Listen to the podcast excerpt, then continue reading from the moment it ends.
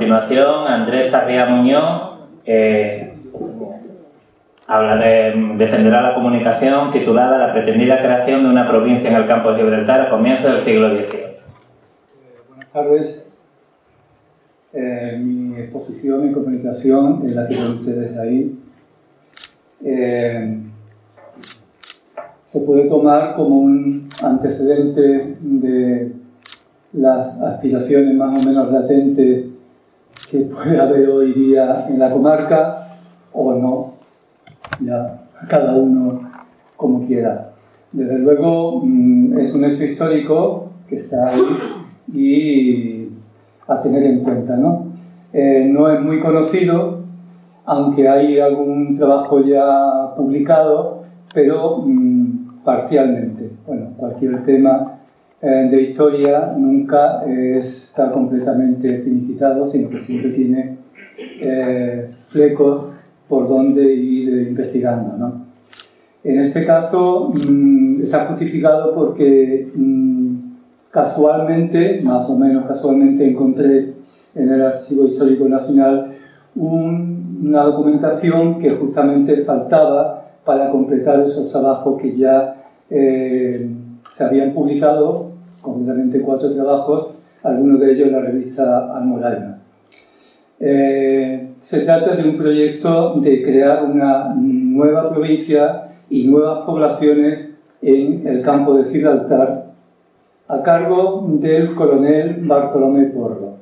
El contexto histórico en el que se enmarca este proyecto es eh, la primera parte del reinado de Felipe V, que, eh, como saben ustedes, en es el primer rey Borbón y empieza a gobernar en España en 1700 tras la muerte de Carlos II, que muere sin descendencia, y se produce la guerra de sucesión española, la guerra por la corona española entre austrafistas y, borbones, y se implanta la dinastía Borbón en España, claro. En esa mm, guerra de, de sucesión pues, ocurre la pérdida de Gibraltar en agosto de 1704 y la inmediata y posterior intento por parte de, los, de España y de Francia, aliada, claro, por recuperar la, la, plaza perdida. Esto ocurre entre septiembre de 1704 y mayo de 1705 y finalmente resulta un fracaso. Eh, la pérdida de la plaza del Peñón, plaza fuerte, eh, conlleva múltiples consecuencias en la zona, como todo el mundo sabe. ¿no? Mm, quizás dos de las principales sea el tema de la mm, defensa de la costa, de las costas del estrecho, siempre problemática, como ya se ha hablado aquí, pero ahora se incrementa este peligro en la costa por poseer los ingleses esta, esta colonia, esta plaza fuerte, y eh, también porque las tradicionales incursiones de berberiscos de nuestro vecino del otro lado del, estrecho, pues como alguien ha apuntado aquí, digamos que se envalentonan también un poquito o, bastante, eh, digamos que apoyados por tener de aliados a los ingleses ya sentados en el Peñón. ¿no? Y otro tema importantísimo hasta hoy día es el tema del contrabando que se inicia justamente en aquellos momentos en principio el contrabando se limitaba a productos alimenticios básicamente. ¿no? Eh, nuestro personaje, ya digo, se llama Bartolomé Porro, era coronel, estuvo eh, luchando en la guerra de sucesión en distintas batallas. En algunos documentos eh, dicen que en batallas sangrientas. Y este, nuestro personaje, a pesar de ser de familia italiana, él nació en Cádiz, 1777, pero de padre eh, italiano de la provincia de Finale. La provincia de Finale es, está en la región de Liguria, en el norte de Italia, lo que es el Golfo de Génova, en el noroeste de Italia. Eh, Bartolomé Porro, con el grado de coronel, se licenció antes de haber terminado la guerra de sucesión y se retiró a, a Final, a la, provincia de Final, en Italia, porque allí tenía propiedades, tenía casa y allí estuvo un tiempo. Y en 1719 eh, decide volver con la idea ya hecha de querer fundar una nueva provincia final aquí en España. Se decidió porque conocía esto, porque era, era gaditano, había nacido en Cádiz y conocía la, la región, y porque consideraba que esta zona del estrecho era la parte más interesante, más importante de España, y su razón fundamental para proponer esta zona para crear esa nueva provincia era que aquí había eh, terrenos, tierras realengas despobladas o muy poco pobladas. Eh, propone, hace la propuesta al rey Felipe V y eh, efectivamente se le aprueba y decide en 1720 venía a, Andalucía y eh, crear esta nueva provincia. A esa provincia se le llamaría el final o el final de Algeciras, más bien, ¿no? Eh, esas, esas, tierras que él eh, pretendía agrupar en la nueva provincia eran mayormente pertenecientes a Tarifa y a San Roque, pero también tierras realengas tierras realengas y algunas particulares de algunos propietarios que supuestamente se habían apropiado de esas tierras públicas de modo un poco fraudulento y que no eh, podían justificar esa propiedad. ¿no? Entonces lo que Porro pretendía era expropiarle esos terrenos. Eh, por eso se encontró tanta oposición entre, entre los propietarios, entre los grandes labradores y ganaderos de la zona. Eh, pretendía fundar entre 40 y 50 poblaciones. Dentro de esta población, pues, todo lo que está comprendido en la línea roja sería lo que él pretendía hacer eh, como una nueva provincia. Eh, comprendería el terreno, la mayor parte de los terrenos de, de Tarifa. Tarifa se quedaría pues con un término municipal muy pequeño, en el centro de esta provincia, pero no formando parte de ella, eh, tomaría también la mayor parte de los terrenos de San Roque, que era la heredera de todo el campo de Gibraltar, es decir, de la jurisdicción previa de Gibraltar, que comprendía lógicamente lo que ahora es los barrios y Algeciras, pero también terrenos realengos, ya digo, y algunos particulares que no estaban justificados su propiedad por parte de los que lo detentaban, de los pueblos comarcanos colindantes, como eh, Vejer, Medina Sidonia, Vejer, Medina Sidonia, Jimena, el propio Castellar, eh, gran la mayor parte de, Castellar, porque ni más ni menos que pretendía eh, expropiar a, los duques de Medina Celi todo lo que era las almorañas, pues las dos terceras partes de Castellar. La, eh, pretendía, ya digo, fundar entre 40 y 50 eh, poblaciones en principio. De ellas, las cuatro principales con consideración de ciudad sería Algeciras, que la haría renacer porque en aquellos momentos no estaba en los cimientos antiguos, eh, y, estas nuevas, que serían Burgo, Marina y Final Capital. Final sería la capital y al mismo tiempo el nombre de la provincia. En los terrenos que se, que se segregaban de Tarifa, la principal población que pretendía hacer era Bolonia, que fue donde empezó a construir. Eh, para llevar a cabo su proyecto, por el nombrado gobernador de Tarifa y aquí llega en 1721, el 25 de abril. Se le da posesión como corregidor gobernador de Tarifa. Su idea es exclusivamente dedicarse a las nuevas poblaciones, a fundar las nuevas poblaciones. Y se pone de inmediato manos a la obra en eso. No tenía otro mayor interés. En Tarifa y en San Roque se encuentra con una oposición tremenda. Eh, la principal justificación de Porro para crear esta nueva población, ya he comentado que es que aquí hay gran cantidad de terrenos mm, realengos, despoblados o con muy poca población y desperdiciados, digamos, no bien aprovechados.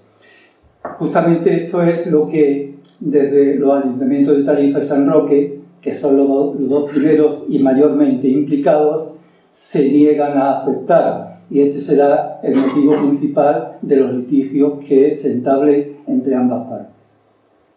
Eh, Tarifa se convirtió, por estaba allí en Tarifa como gobernador, Tarifa se convertiría en el centro operativo durante todo el tiempo que durase la pretendida eh, creación de la nueva provincia y la, y la eh, edificación de las nuevas poblaciones. Se suponía que iba a durar entre 20 y 30 años, mínimo de 20 y máximo de 30. Inmediatamente que Porro toma posesión, en abril de 1721, eh, empieza a acarrear, mejor dicho, a llevar en barcazas materiales desde Tarifa hasta la Ensenada de Bolonia. Allí empieza a construir mm, con, con, problemas porque está la oposición, el enfrentamiento que tiene con las autoridades locales que apenas eh, le dan, digamos, opción a contratar trabajadores, a llevar material, etc.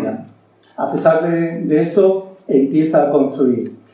Lo único que le da tiempo a construir durante un par de meses es esto que pongo aquí, una casa en los sobre los terrenos de lo que ahora es la ciudad eh, romana, ¿no? de Bailo Claudio, que estaba, pues prácticamente, se, se, sabía que estaba allí, pero eh, no estaba tan al aire como ahora. ¿no?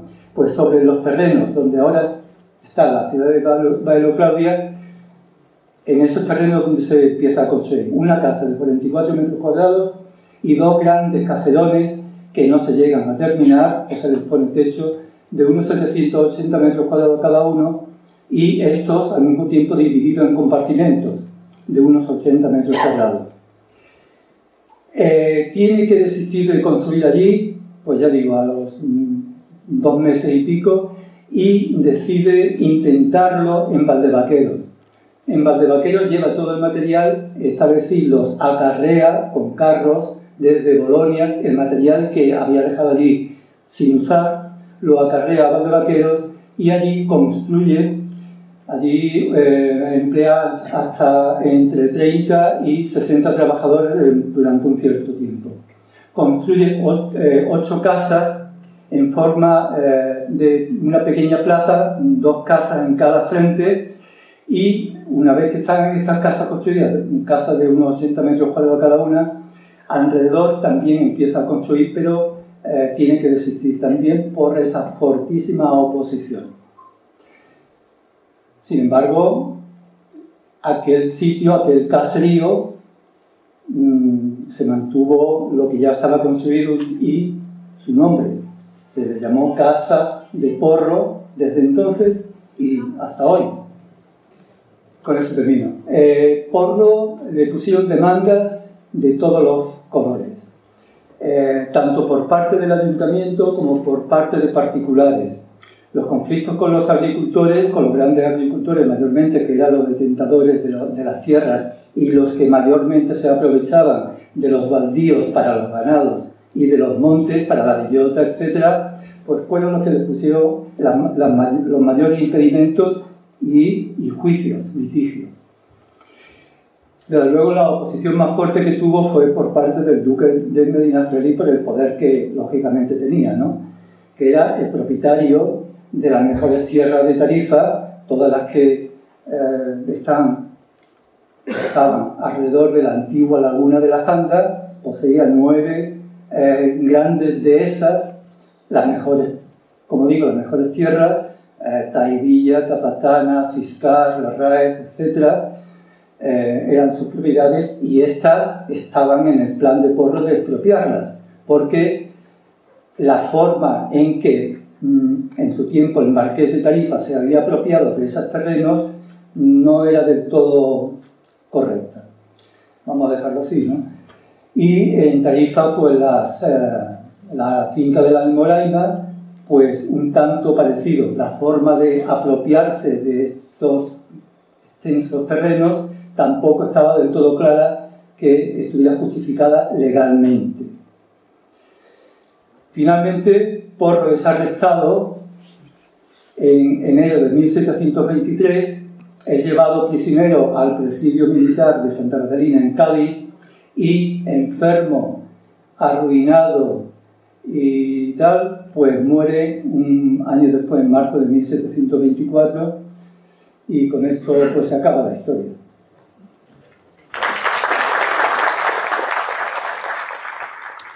Buenas tardes a todos los presentes.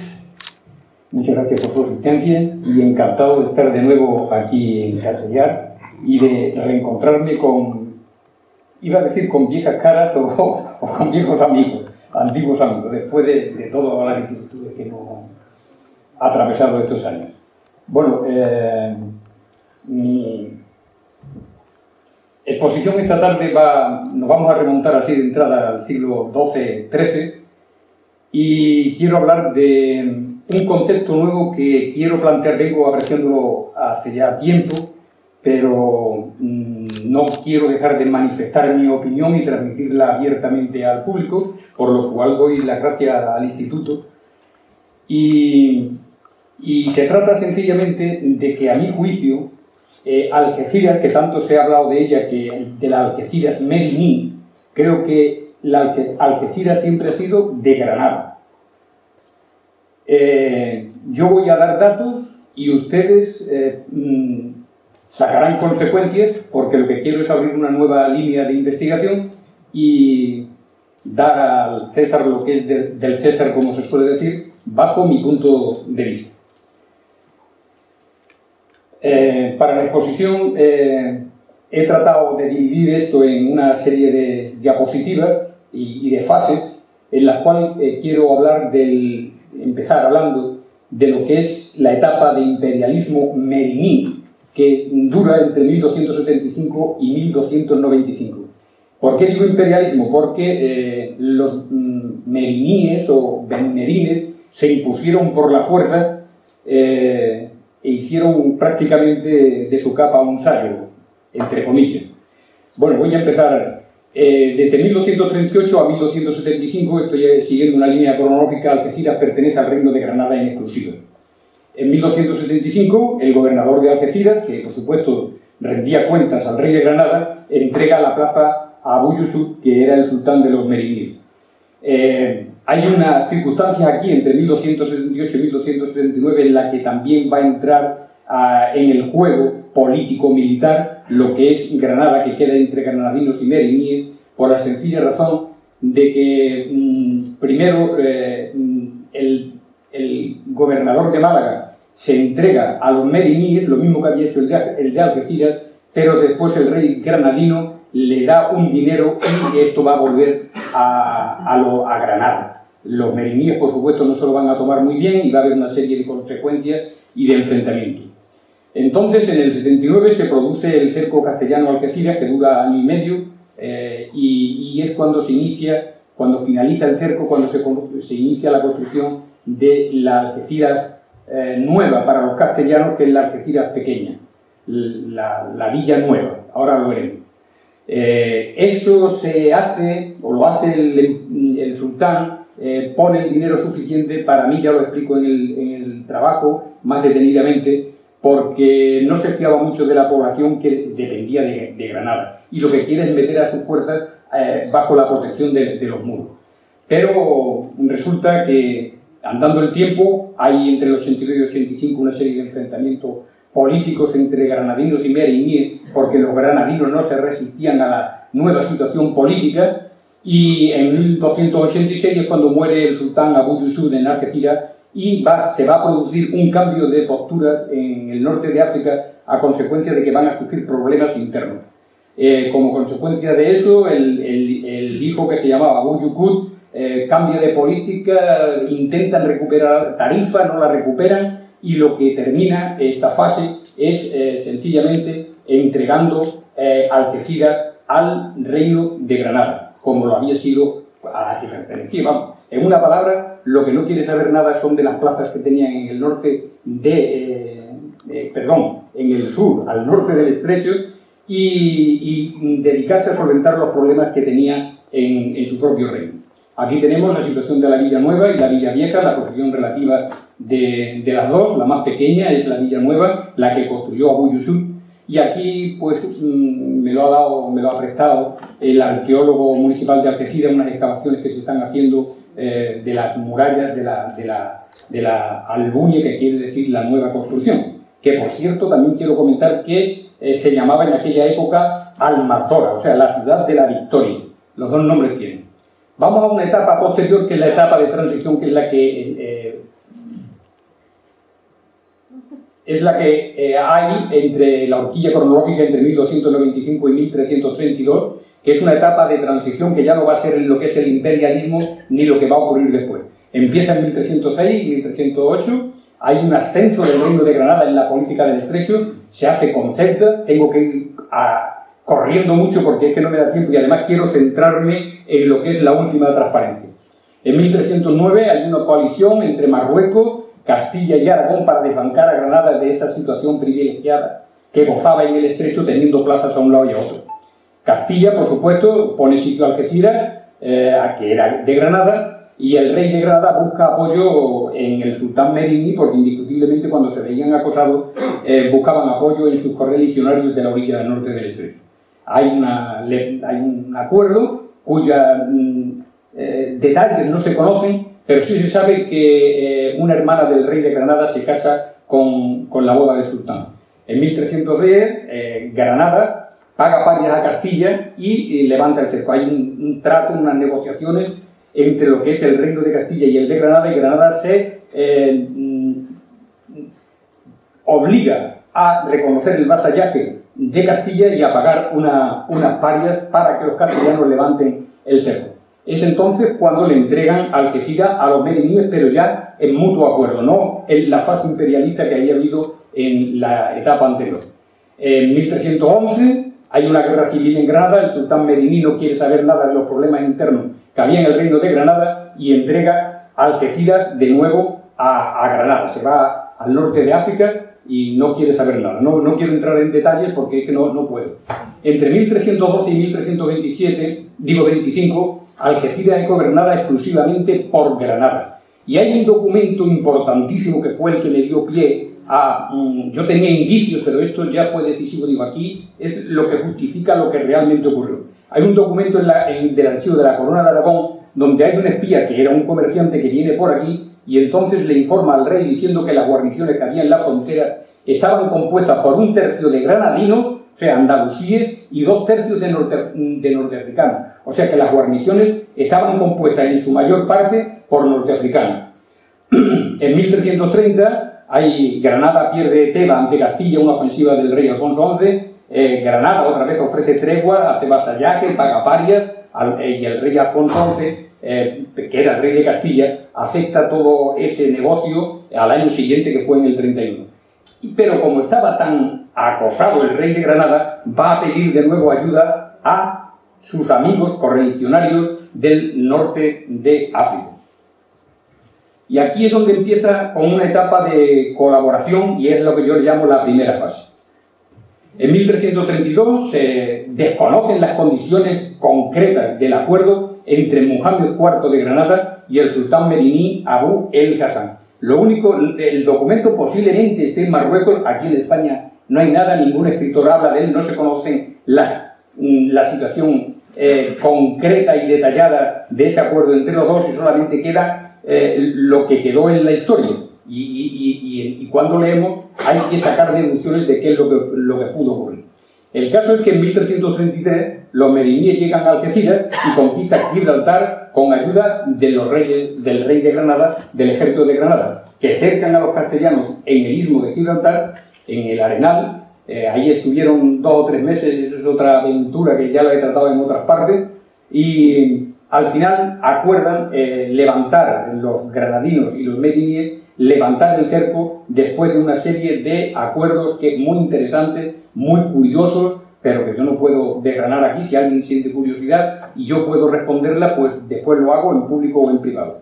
Eh, dejan de, pagar parias, por supuesto, como eran los vencedores, Granada no quiere mm, pagar paria, porque eran 12.000 dólares de oro al año lo que pagaban, no era cualquier cosa. Eh, pero en el 38 cuando termina una serie de problemas que tenía Abu el Hassan en el norte de África, quiere mm, mm, sentar plaza, por así decirlo, se siente atraído por las plazas andalusíes y eh, quiere volver a, a, sentarse en, lo que es la orilla norte del estrecho.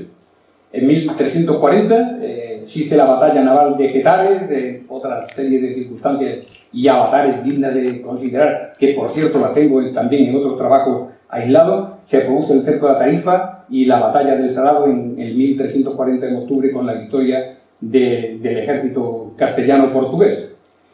En 1342, como Alfonso XI estaba envalentonado, pues, eh, bueno, eso de valentonado entre comillas, y eso merece una explicación más, más amplia, pero yo tengo que resumirla. Eh, en agosto comienza el cerco castellano Algeciras, y aquí es donde quiero que, por favor, presten un poco de atención. ¿Qué es lo que ocurre en esa segunda fase que hay entre 1332 y 1334? Yo solamente voy a dar los indicios y ustedes juzgan. En 1343 los intentos granadinos para que Castilla levante el cerco de Algeciras son, vamos a darnos cuenta, en febrero mandan una primera embajada. Castilla pide a Granada vasallaje y que rompa con Marruecos, que era lo que pretendía esa alianza que había entre los musulmanes. Pero no hay acuerdo. En, el mes de mayo hay otra segunda embajada del rey de Granada ah, y le dice al rey de Castilla que está dispuesto a pagar parias, pero el castellano le exige mucho dinero y tampoco hay acuerdo. En julio se produce una tercera embajada. El rey estaba en un agobio económico y estaba dispuesto a negociar, pero no tampoco se concreta nada. En agosto, después del incendio, porque es que hubo un incendio en el Real que, del ejército que, que sitiaba Algeciras, eh, hay otra embajada al Real Castellano por parte de los granadinos, por supuesto, no hay acuerdo y los granadinos entonces que estaban en el río Guadiaro asentados se acercan a las arenas de Gibraltar, al limbo de, Gibraltar. En octubre hay una quinta embajada. Alfonso XI pide 300.000 dólares de oro por levantar el, sitio de, Algeciras. Entonces el, rey de Granada no tiene dinero y pasa ni más ni menos que acepta donde estaba Abu el Kazán y le pide el dinero. Aquí ocurre una serie de incidentes que no me resisto a, a explicarle, ¿no? Eh, mm, el rey de Granada, para, como la, la, flota castellana dominaba el paso del estrecho, el rey de Granada le pide permiso a Alfonso XI para pasar, y se lo da. Y los marinos que eran genoveses eh, lo sabían y estaban atentos a cuando, como creían que el rey de Granada iba a traer dinero para asaltar el, barco. Lo intentan, fracasan en el asalto y el rey de, de Castilla pues pide eh, al almirante, que era genovés, le pide responsabilidad y resulta de que el asaltante era precisamente uno de los, un sobrino del almirante y había puesto pies en polvorosa y se, y se había ido. Ese es el caso que explico aquí de los marinos genoveses. En diciembre mm, se, se, produce la derrota del Palmones, se mejora el bloqueo marítimo y finalmente en 1344, en, en el 22 de mayo, hay una sexta embajada con carta del rey de Granada, acepta pagar vasallaje y pagar 12.000 dólares anuales de oro en concepto de parias y el 26 de marzo llegan los emisarios granadinos y Núñez para que se entregue a Algeciras. Y yo solamente, con esto cierro, una pregunta. ¿A qué viene ese interés exacerbado del rey de Granada porque se salvara la población de Algeciras cuando el rey de Marruecos, cuando le van a pedir dinero, se niega a pagar ese dinero? Indiscutiblemente, o por lo menos para mí, es porque eh, Marruecos no tenía en Algeciras más que la guarnición. La gente del pueblo llano eran de Granada, eran granadinos. Y ahí lo dejo. Muchas gracias por su atención.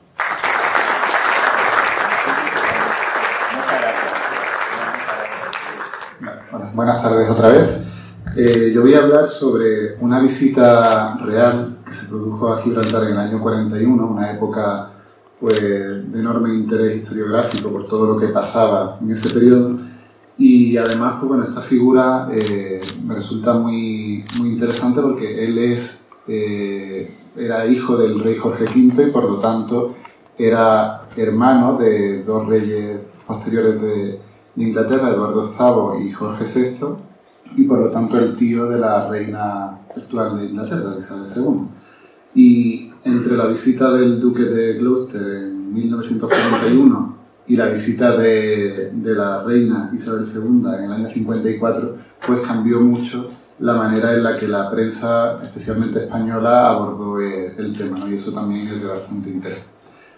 Bueno, aquí para empezar voy a hacer una simplificación y como todas las simplificaciones es incorrecta, pero nos sirve al menos para ubicarnos un poco. Hemos estado hablando ahora mismo ¿no? de, del siglo XVIII en el que pues, los intentos por retomar Gibraltar por las armas fueron los que marcaron las relaciones entre España y Reino Unido sobre Gibraltar.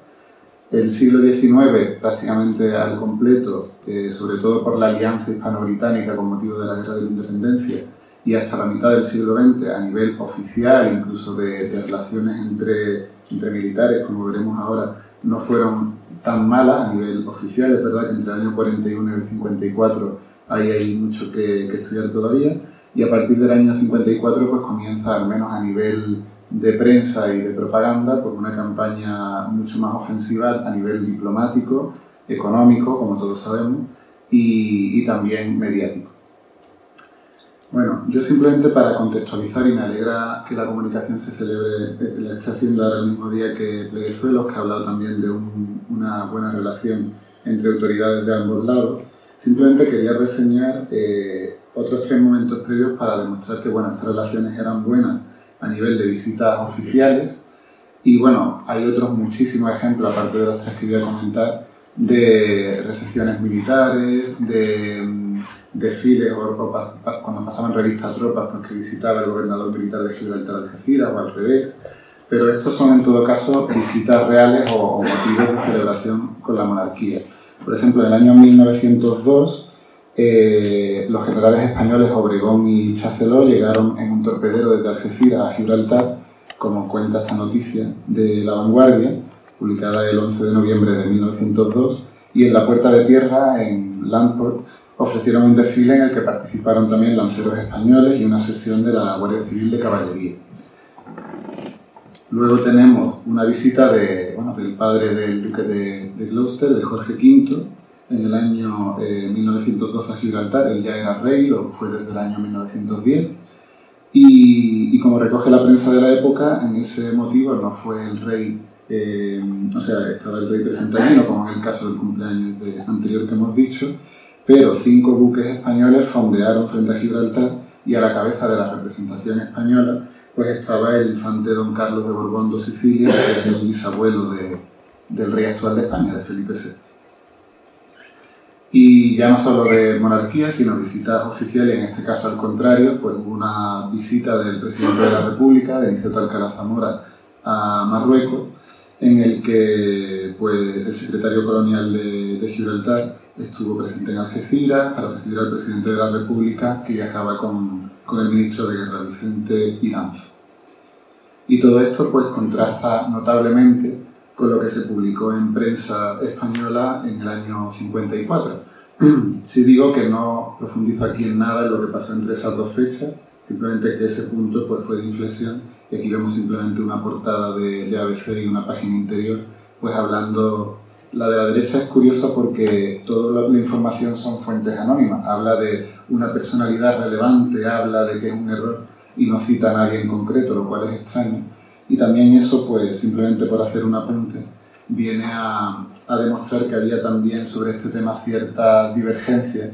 Y bueno, sacó una documentación, creo que fue Tony Norton, ¿sí? en la crónica hace unos años en Gibraltar, pues sacó una documentación de que sobre el tema de la visita de la reina a Gibraltar, pues hubo algunas dudas sobre cómo plantearlo a nivel de mm, propagandístico, podríamos decir, y luego también político. Para mi estudio simplemente he trabajado con estos cuatro periódicos. La crónica sí que hizo una cobertura bastante detallada, como cabía esperar, de la visita del duque, que fue entre el día 14 y el 21. Los ejemplares son desde el día 15 al 22. Sí que hay que reseñar que la crónica pues, era un periódico sometido también a la censura de guerra y a, y a ciertas directrices, sobre todo del gobierno colonial en Gibraltar Luego el Times, que publicó una noticia solamente sobre esta visita, ahora la veremos, ABC y Diario Sur. En el caso también de ABC y Diario Sur, una única noticia sobre esta visita y, y en ambos casos pues también tenemos que decir que ya en este tiempo estaba funcionando toda la, o puedo decir, maquinaria, por simplificar, eh, del régimen que trataba bueno, de montar unas directrices a los medios, es decir, que de alguna manera la postura que podían transmitir se correspondía con la, con la oficial. Así que vamos a hacer un repaso breve sobre las publicaciones que hubo sobre la visita del duque. Las voy a ir comentando cada una de ellas. El día 15, eh, la crónica publicó la llegada del duque, el día anterior a las 5 y media de la tarde. Son dos columnas, una pieza muy ceremoniosa que informa de las autoridades que estuvieron presentes cuando llegó, eh, autoridades de, de Gibraltar. Eh, también que fueron al Government House, lo que conocemos ahora como el convento, y fue recibido por el gobernador de Gibraltar, que fue John Berker, que era también vizconde de, de Gort. Eh, el día siguiente, el día 16, aquí no se va a poder ver mucho, es una columna muy extensa, que habla de la histórica ocasión que supuso la ceremonia de las llaves de Gibraltar, un evento muy, muy tradicional, y el texto asegura que, que fue una auténtica muchedumbre, y que fue la primera ocasión en la que una guardia del Cuerpo de Marines Reales, los Royal Marines, participaron en este evento que es tan popular en Gibraltar y además lo consideran muy apropiado porque, no sé si muchos lo sabrán, pero los Royal Marines tienen en su escudo la palabra Gibraltar porque participaron en la toma de 1704. El artículo también destaca que era la primera, una ocasión desde hacía mucho tiempo en la que no había habido nadie de la Casa Familia Real Británica en esta ceremonia el anterior había sido en 1804, cuando el duque de Kent, que era hijo del rey Jorge III y padre de la futura reina Victoria, fue gobernador de Gibraltar, que lo fue entre 1802 y 1820. Y el texto pues simplemente continúa hablando de visitas que hizo, fue al Ark Royal, que sabéis que es el barco que poco después fue torpedeado y hundido. En definitiva, bueno, pues fue una, una pieza bastante extensa y también muy ceremoniosa. El día 17 pues se ve que el duque tuvo un día estresante, pero en realidad es una nota muy de agenda, simplemente cuenta que fueron a la central hídrica y que tomó el té en el hospital colonial, en fin, algo muy sin mucho interés. Lo más interesante llega, el, una de las dos piezas más interesantes, interesante llega este día, cuando habla de que el gobernador de Algeciras acudió a un almuerzo en, Gibraltar eh, nos cuenta que fue acompañado, el gobernador militar era Fernando Barrón y Ortiz, fue acompañado de su mujer, del coronel González Pons, que era edecán del gobernador, gobernador de Algeciras, también el marqués de Vallecerato, que era el secretario diplomático, el cónsul general de España en Gibraltar, que era Mario de Pinies y Bayona, y simplemente pues, bueno, da testimonio de ese almuerzo y luego cuenta otras visitas que hizo durante el día. El día 19 era domingo, ese día no se publicaba la crónica. Sin embargo, pues esta noticia del, del día siguiente, que además la, la cogen de la agencia Reuters y fechada en el día anterior en Madrid, hablan de que perdón, el duque devolvió la visita a Algeciras cruzando la frontera de la línea en coche, escoltado por dos motocicletas españolas y un coche de policía. Eh, suponemos que es español, aunque bueno, sí, debía ser español, y fueron al Hotel Cristina, donde, bueno, pues comieron con el, con el cónsul eh, general español de Gibraltar y miembros prominentes de la aristocracia española, entre ellos el marqués de Vallecerato, que ya hemos dicho que estuvo en Gibraltar, y varios miembros de la familia Larios, y de hecho fueron después a la finca del Canuto, que era de los Larios, eh, supongo que a continuar el día festivo. Em, al día siguiente, el día 21, la crónica informa de que en el Government House de Gibraltar el duque se reunió con Su Alteza Real el infante don Alfonso de Orleans y Borbón y que fue acompañado de su hijo el infante don Ataulfo. Eh, don Alfonso de Orleans también era el general de división del Ejército del Aire en Andalucía y bueno, pues también es una persona relacionada con la familia real actual, porque eh, el, infante Alfonso de Orleans era el primo hermano de Alfonso XIII, que es el bisabuelo de, pues del rey eh, Juan Carlos.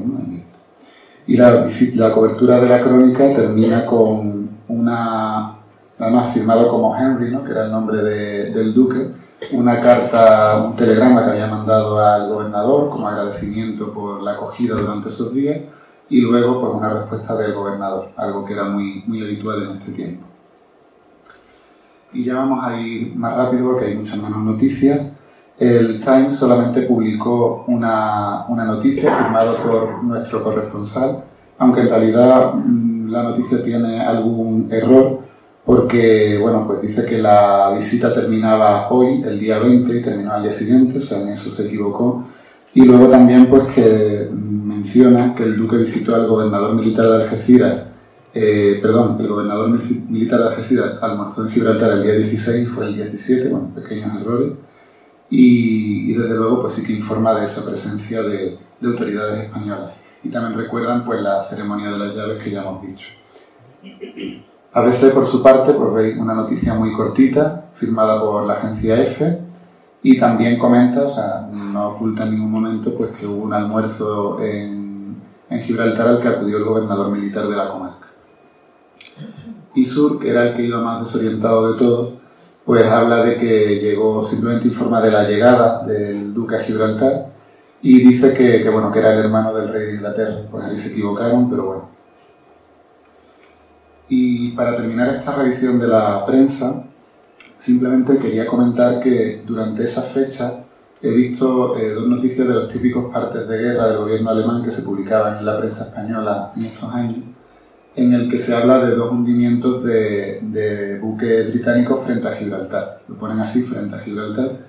El primero de ellos sí he podido localizarlo y como veis señalado en el mapa, pues no era realmente exactamente frente a Gibraltar, pero sí hubo un hundimiento de un buque británico, el HMS Fleur de Lis, y el de la segunda noticia del día 19 de octubre, que está fechada, eh, perdón un segundo que lo compruebe, eh, se debió hundir el 17-18 de octubre, estando el duque también en Gibraltar, pues esos días no ha conseguido localizar ese hundimiento, pero bueno, puede ser tanto algún tipo de actividad propagandística o que realmente lo hubiera y no, no he podido localizarlo. Así que bueno, para terminar y resumiendo un poco, en la prensa española hubo una cobertura, como hemos visto, muy escasa de esta, de esta visita, pero a mí me parece significativa porque ni hubo artículos de opinión contrarios a la visita. Ahora justamente, no sé si en junio habrá una nueva visita real a Gibraltar y ya ha habido reacciones en la prensa española contrarias a la visita.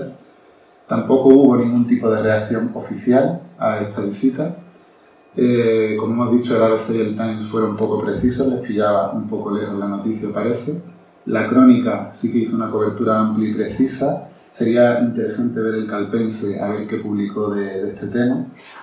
Y bueno, pues lo que hemos comentado de las partes del gobierno alemán, que también es interesante relacionarlos en un tiempo en el que hay una visita tan importante ahí.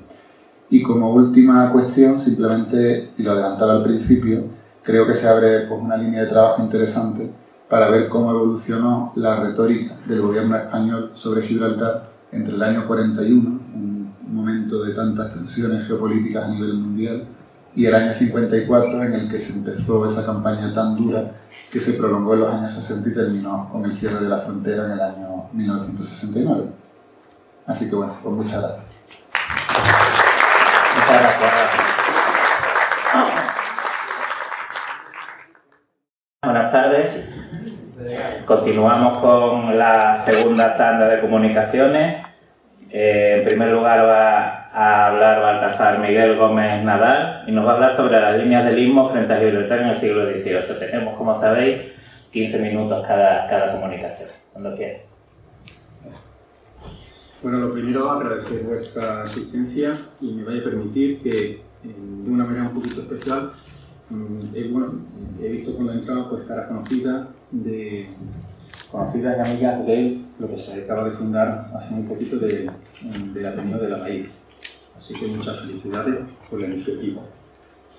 Yo lo que voy a hacer, voy a presentar una serie de ideas, proyectos, algunos se llegaron a hacer, otros se quedaron simplemente en el papel, eh, ideas que iban destinadas a cortar el paso con Gibraltar, en el istmo que hoy ocupa la línea de la Concepción. La mayoría de ellos son eh, proyectos que son, tienen un carácter global muy, intenso, muy importante, ¿vale? Pero solamente nos vamos a quedar, nos vamos a fijar en los arenales. Para ello nos remontamos al final de año de 1714, cuando Lorenzo Hurtado, que era un espía, viene al comandante general del campo y le transmite una información que es muy inquietante. Y es que va a llegar un cargamento de madera que está destinado, ¿se escucha? Sí. Está destinado a eh, abrir una empalizada, adelantar una línea que iría desde la Torre del Molino a la costa de Poniente. Eso pues crea bastante inquietud, sobre todo cuando, además de eso, se conoce que van a llegar ocho regimientos. Se teme por que se rompa la paz. En segundo lugar, nos vamos a unos meses posterior, 1715, primeros de marzo, en el que el marqués de, del Mar hace pues, una consideración muy interesante que en vista de lo que parece que podría ocurrir, establecer ahí pues, un gran fuerte con cuatro baluartes y una gran capacidad para acoger a soldados entre 400 y 500 de infantería y unos 1000 caballos. A mí me parecen muchos caballos, pero así lo determina él. Objetivo, tener en freno a la guarnición inglesa y por otra parte controlar los contrabandos. Para ello pues propone a un, ingeniero que pase allí al, eh, al campo y que de una manera discreta haga mediciones del terreno para ejecutar el proyecto. Nos vamos a 1721 y 1724, nos encontramos los dos viajes de Vergón, de Jorge Próspero Vergón. El primero, a bordo de las galeras del rey, le interesa mucho conocer todo aquel entorno. Se fija en el istmo el primer día y después el resto del arco de la bahía, especialmente a Algeciras, su fondeadero y el río Palmón. En el segundo, bueno, pues hace ahí un acto de espionaje con otros dos ingenieros que sube al monte para tener una visión clara de lo que es los arenales del Lima. Todo esto, eh, bueno, en el, primer viaje ya Vergón dice que lo que hay que hacer allí en el istmo es cortar el paso de mar a mar con una línea. Él, el 30 de septiembre del 26, unos meses antes de iniciar el asedio del 27, establece un plan para la conquista de Gibraltar. Y este se basa, leo, una línea bien defendida y sostenida por sus extremos con dos reductos capaces de contener artillería, además de otra batería a la costa de Levante, con la idea de que con morteros y cañones bombardear la plaza, que la población huyera hacia Punta Europa y allí una armada también muy bien artillada hiciera lo mismo para provocar la evacuación de la plaza.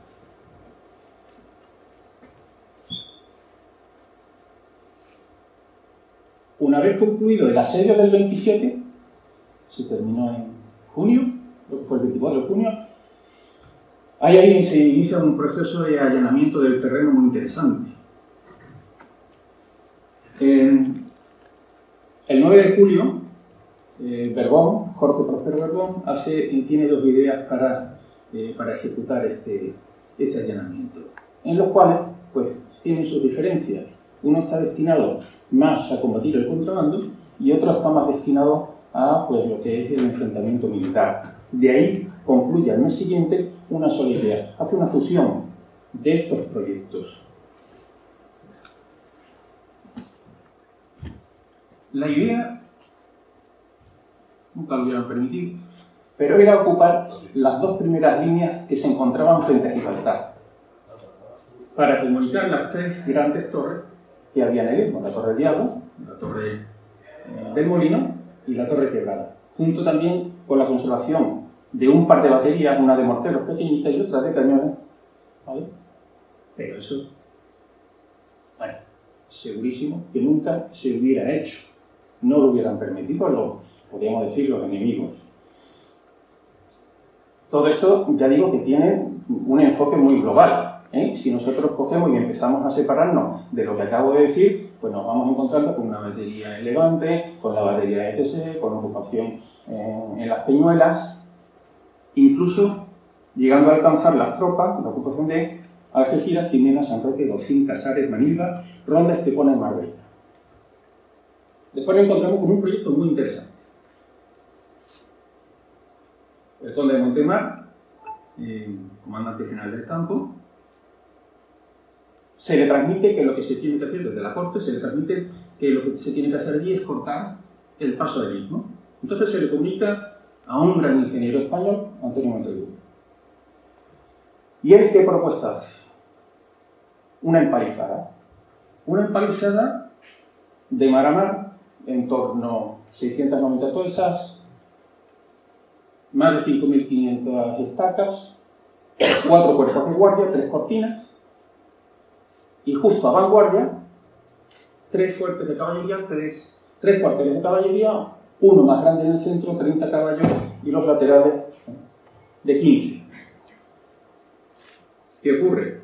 También la reparación de las torres del diablo y del molino. ¿Qué es lo que ocurre? Pues que cuando, como estamos en proceso de negociación del allanamiento, el conocido capitán Coplero, era Eugenio Gerardo Lobo, el 2 de enero del 28, se traslada a Gibraltar para negociar esto. Claro, cuando allí se le presenta al enemigo lo que se va a hacer, se niegan rotundamente. Tan rotundamente, bueno, hay una serie de protestas eh, a nivel de Estado, etcétera, etcétera, pero tan rotundamente que el conde Montemar dice, bueno, venga, pues ya está, si es que no hay más. No nos vamos a meter ahora en disputa de motivo. Lo que vamos a hacer es otro tipo de línea. Perdón, estoy aquí hablando y no estoy pasando. ¿Por dónde iremos ya? Por aquí, ¿no? Vamos, sí. ¿Vale? Entonces, ¿qué es lo que ocurre? Bueno, pues que, que hay ahí una negativa muy rotunda. Las alternativas son 11 barracones, 4 de, 4 de caballería y los demás 7 de infantería, capacidad de unas 25 de infantería cada uno. Muy orientado a combatir el contrabando. Tanto así que en cada una de, la, de esas chozas había, había dos tablillas. Una era con las órdenes específicas de, esa, de ese puesto y otra un bando del conde de Montemar, bueno, pues con las condiciones que tienen que ejecutar para eh, luchar contra el contrabando. Cuando hablamos de, las, de estas 11 barracones, también se habla de una segunda línea, y esta era de caballería. Era, eran dos de extremo, una era en Buenavista, la del otro extremo era de la, playa de Patrón Benito, que es esa playa que está entre eh, Guadarranque y eh, Puente, y una central que sería la de Lubigny. Después llegamos a, la línea de contravolación. Y yo aquí, es verdad que esto es un tema pues, muy extenso, que es muy, tiene mucho recoveco. Eh, esto necesita de una investigación eh, bastante exhaustiva en la, que estoy. Y simplemente yo lo que quisiera es dar dos detalles que me parecen importantes de la línea de contravalación. Una es hablar de un ingeniero. El ingeniero entiendo y lo voy a argumentar que es el más, el más relevante en esta obra, que es Isidro Próspero Vergón, hijo de Jorge Próspero Vergón. Él tiene una orden, real orden, del 2 de noviembre para ejecutar esta obra. Previamente, en octubre, el rey se lo encarga a su padre, el día 8 de octubre. Y Verbón, padre, declina esa invitación a trabajar en este proyecto, el día 16. Y lo hace excusándose en su salud. Y le dice, mira, esto más vale que lo haga un ingeniero que haga un proyecto sobre el terreno. Yo ya estoy para esto. Yo no sé si le estaba dando paso al hijo. Pero eso es lo que ocurre. Y sí que ese día 16, Verbón padre, bueno, pues hace lo, intenta esbozar pues, alguna idea que se podía poner en práctica en esa línea de contravalación. Cuestiona, Jorge Próspero cuestiona que se construya fuera del tiro de cañón, porque él tenía la idea que una construcción de ese tipo no tenía que ser tanto defensiva, sino, defensiva, sino más ofensiva. Entonces tenía que acercar la artillería a puerta tierra. En segundo lugar, en segundo lugar, duda que se tenga que hacer de cal y canto. Él, era más partidario de la construcción de facinas. Y por último, él decía que una obra de ese tipo no se podía empezar en invierno.